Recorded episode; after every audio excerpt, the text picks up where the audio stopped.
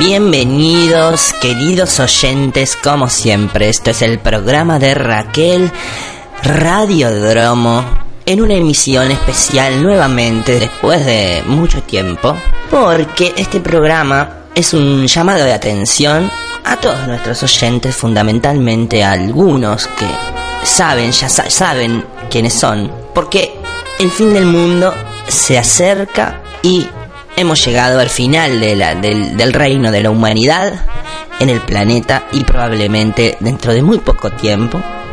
Ya se han estimado fechas que no queremos no queremos decir. Hemos podido acceder al mensaje de los extraterrestres han dejado en Roswell allá en el año 45 y sin duda la exterminación de la raza humana se acerca. Y obviamente quienes creamos la pasaremos un poco mejor que los demás, aunque claro que todos la pasaremos jodidamente mal, porque todo se incendiará, como vemos algunas pruebas ya, ya que había anunciado gente como Nostradamus en el pasado, algunas de esas pruebas ya están ya están claramente manifestándose en las sociedades del mundo postmoderno en el que vivimos.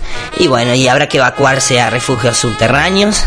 Esperemos que, que, que todos la pasen relativamente bien, pero más que nada este programa de Radiodromo estará entonces orientado a pensar el fin del mundo que viene, a pensar en qué cosas, en qué cosas haremos, qué cosas sucederán luego de que la raza humana deje el planeta definitivamente y seguramente para darle lugar a otros seres como los extraterrestres o otros seres. Pero bueno, em, les pedimos que, que, por favor traten de mantener la tranquilidad. Como ustedes saben, este es Radio. Yo soy Raquel, su compañera. Desde siempre he sido su compañera y para siempre seré su compañera en este momento.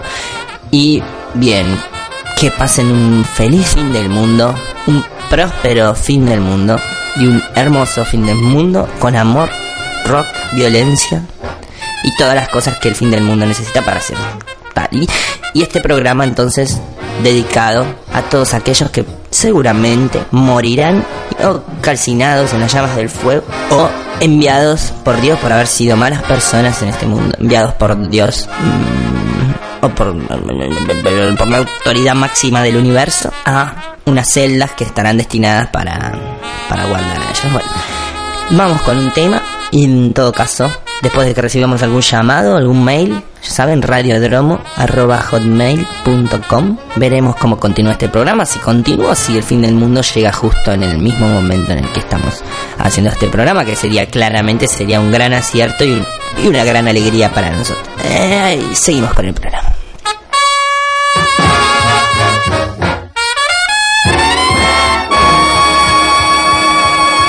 Radiodromo Radio Dromo. Proyecto de experimentación radial. Segunda temporada. ¡Bien ahí!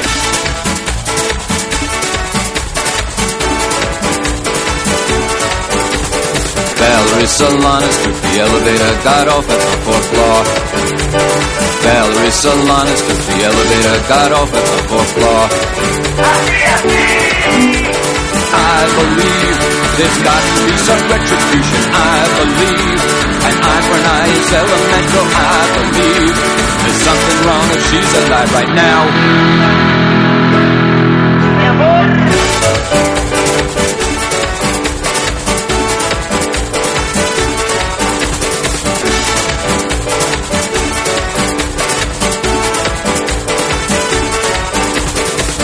Gun at Andy saying you cannot control me anymore. I believe there's got to be some retribution. I believe an eye for an eye is elemental. I believe there's something wrong if she's alive right now.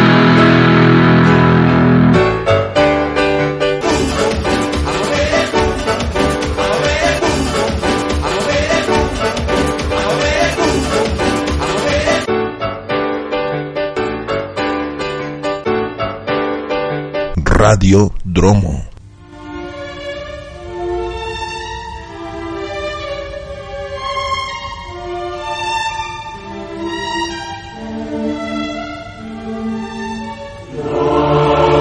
En su libro perdido, Michel Nostradamus dice que estamos ya inmersos en un tiempo de tribulación que ha iniciado en el 2008 y que durará hasta el año 2012, coincidiendo justamente con la fecha señalada a las profecías mayas, en donde vaticinan que el mundo ingresará en un periodo de gran cambio el 21 de diciembre de 2012. Estos hechos se encontrarían en las últimas siete páginas del códice de Nostradamus y parecieran ser el relato exacto de cuándo y cómo podría ocurrir el fin del mundo. La imagen muestra el árbol de la vida siendo atacado por un monstruo, además de la estrella de ocho puntas y la rueda de ocho líneas, que para muchos demostraría una alineación estelar que solo ocurre una vez cada 13.000 años. La última vez que ocurrió esto fue 11.000 años antes de Cristo.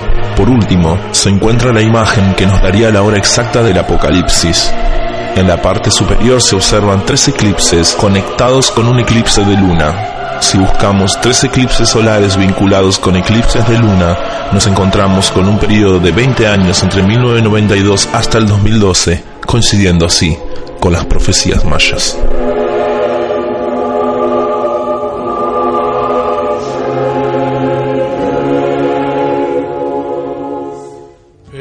Penso che un sogno così non ritorni mai più. Mi dipingevo le mani e la faccia di blu. Poi d'improvviso venivo dal vento rapito e incominciavo a volare nel cielo infinito.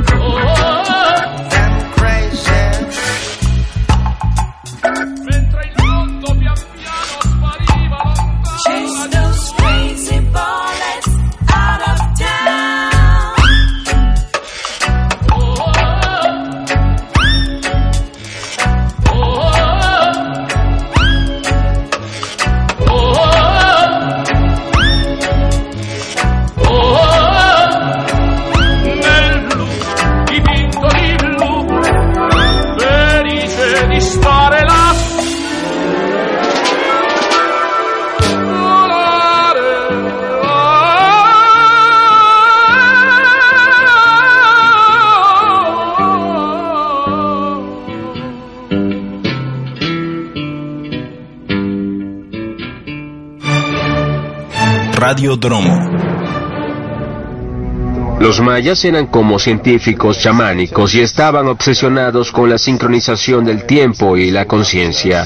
Y pasaron unos mil años investigando civilizaciones previas, intentando crear un modelo de cuándo tendría lugar esa gran transformación. El calendario también es profético.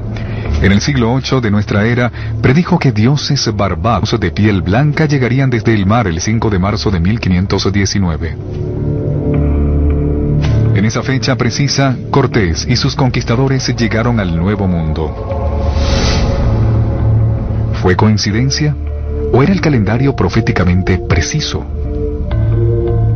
La respuesta es importante, pues el calendario maya también predice el fin del mundo como lo conocemos en la fecha que los mayas llamaban Hunab Ku. En el solsticio de invierno de 2012, el 21 de diciembre, el Sol se eleva dentro de la grieta oscura en el centro de la Vía Láctea, y ellos llaman a esta grieta oscura Madre Cósmica, o también se refieren a ella como un agujero negro. Y solo en los últimos cinco años, los astrónomos occidentales han descubierto que de hecho hay un enorme agujero negro en el centro de la Vía Láctea. Los astrónomos modernos coinciden con los antiguos mayas. El 21 de diciembre de 2012, la Tierra estará en alineación exacta con el Sol y el centro de la Vía Láctea. Un evento galáctico que tiene lugar solo una vez cada 25.800 años. Proyecto de experimentación radial. Radiodromo. El mejor programa de radio del mundo. 030345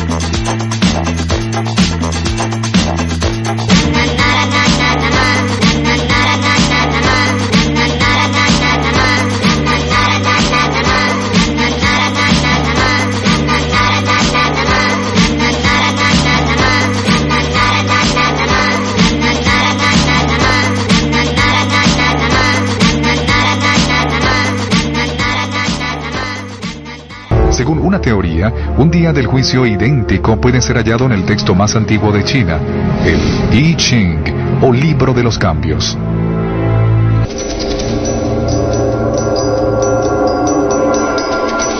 Hay 64 combinaciones posibles y hay pequeños textos anexados a cada uno de esos hexagramas y eso te da una lectura del futuro. La historia comienza con un controversial investigador llamado Terence McKenna. Terence McKenna era una especie de Timothy Leary, subcultural de los 80 y 90. Realizó graficaciones matemáticas con el I Ching y lo convirtió en una especie de mapa del tiempo. Antes de morir en el año 2000, McKenna notó un patrón no reconocido en los 64 hexagramas del I Ching. Las seis líneas y las posibles 64 combinaciones pueden ser expresadas como una tasa de cambio en cada hexagrama y graficada. Cuando McKenna relacionó ese gráfico con un periodo de la historia, encontró correlaciones intrigantes que coincidían con los 4.000 años de historia registrada. Su gráfico comienza con la creación del I Ching en la dinastía Shang de China, el mismo periodo del inicio de la civilización en otras partes del mundo. Los 64 hexagramas se repiten 64 veces durante la historia. McKenna llamó a su teoría onda de tiempo cero. Los picos y valles de su gráfico del I Ching parecían predecir con precisión la caída del Imperio Romano, el descubrimiento del Nuevo Mundo y las guerras mundiales del siglo XX. La cronología de McKenna llegaba a su fin en una fecha específica, 21 de diciembre de 2012. Fue más tarde que Maquina descubrió que la civilización maya terminó su calendario en ese punto de 2012. Sintió que había algo realmente profético sobre esa fecha.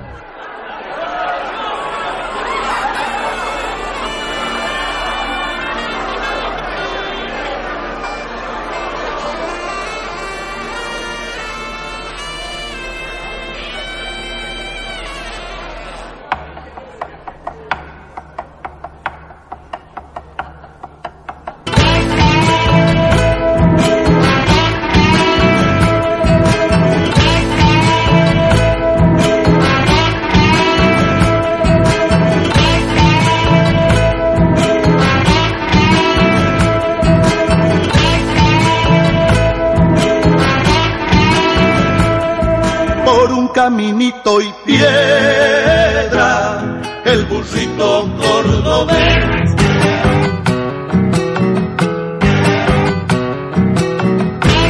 La siesta parece darle una paz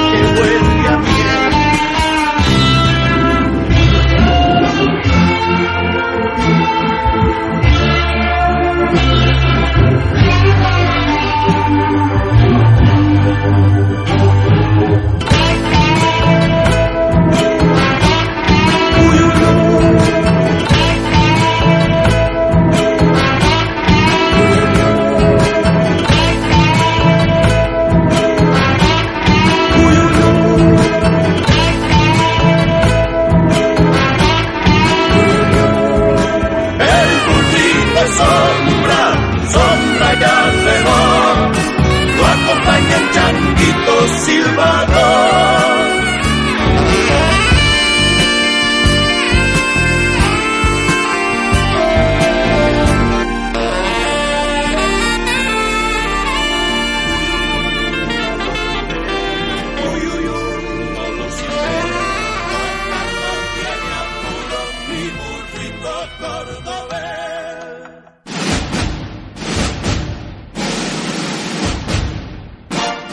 Proyecto de experimentación radial. Radiodromo. El mejor programa de radio del mundo. La tercera trompeta. Apocalipsis 8:10. alza tus manos. Terminología. Vamos a ver un poco de terminología que es importante conocer. Primeramente tenemos estrella. Estrella es eh, un astro dotado de luz propia. Luego tenemos lucero, astro que parece grande y brillante. Astro, cualquier cuerpo celeste que está en el cielo, el sol, la luna y las estrellas son astros. Aquí vamos a reflexionar un poquito más. Cuando habla de que una estrella se precipitó sobre la Tierra, está, está diciendo que puede ser cualquier tipo de astro, porque la definición de estrella es astro dotado de luz propia. Y en astro vemos que puede ser una estrella, puede ser un cometa, puede ser un meteorito, puede ser tantas cosas, una piedra estelar, tantas cosas. Ayer pasé por el cabaret y mandé a Moyo a comprar vaselina y pomadita negra, así por lo menos que sea tierra de la buena, no tierra marrón del tigre. Bien, bien.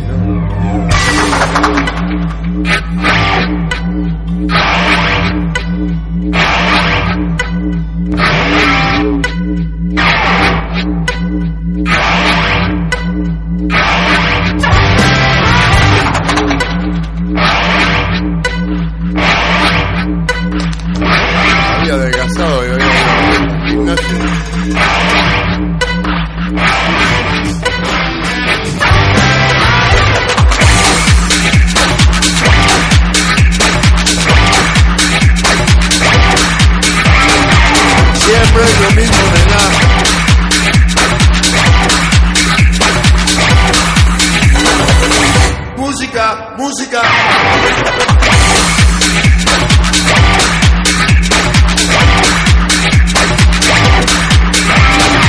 Siempre es lo mismo, nena.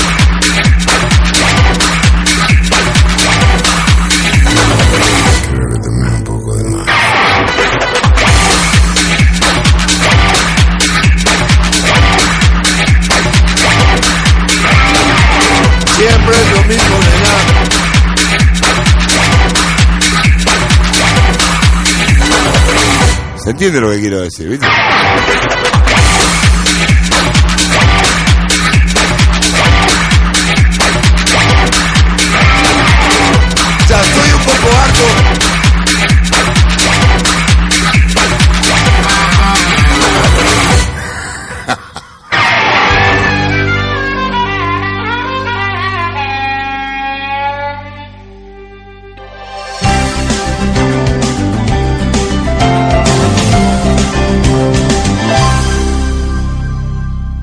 ¿Qué tal? ¿Cómo estás?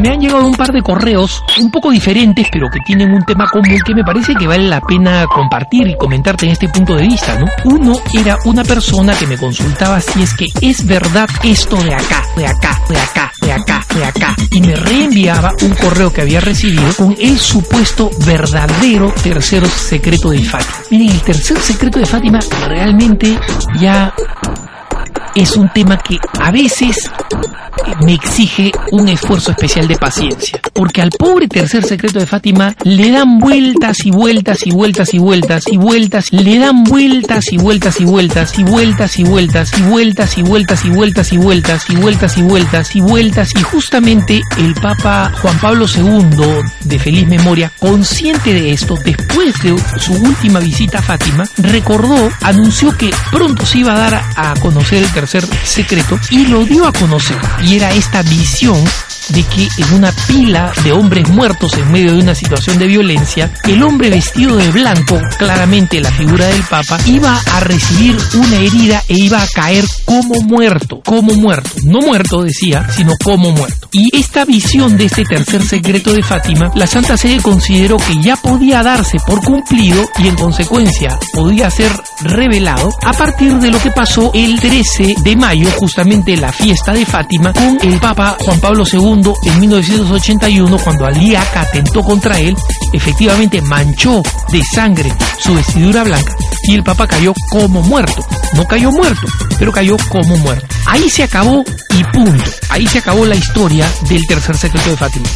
Se hizo público, está en la página web del Vaticano, está en nuestra página web para el que quiere ver Tercer Secreto de Fátima, busque Tercer Secreto de Fátima y ahí va a encontrar tanto el texto del Tercer Secreto tal como lo vio eh, Sor Lucía y la explicación que el entonces prefecto de la Congregación para la Doctrina de la Fe, Joseph Ratzinger, hoy Papa Benedicto XVI, hizo en esta circunstancia, explicando que se trataba de una revelación privada que tenía un valor, pero que no tenía el valor de la revelación pública, que es la única que necesitamos los católicos para salvarnos, para salvarnos, para salvarnos, para salvarnos, para salvarnos, para salvarnos.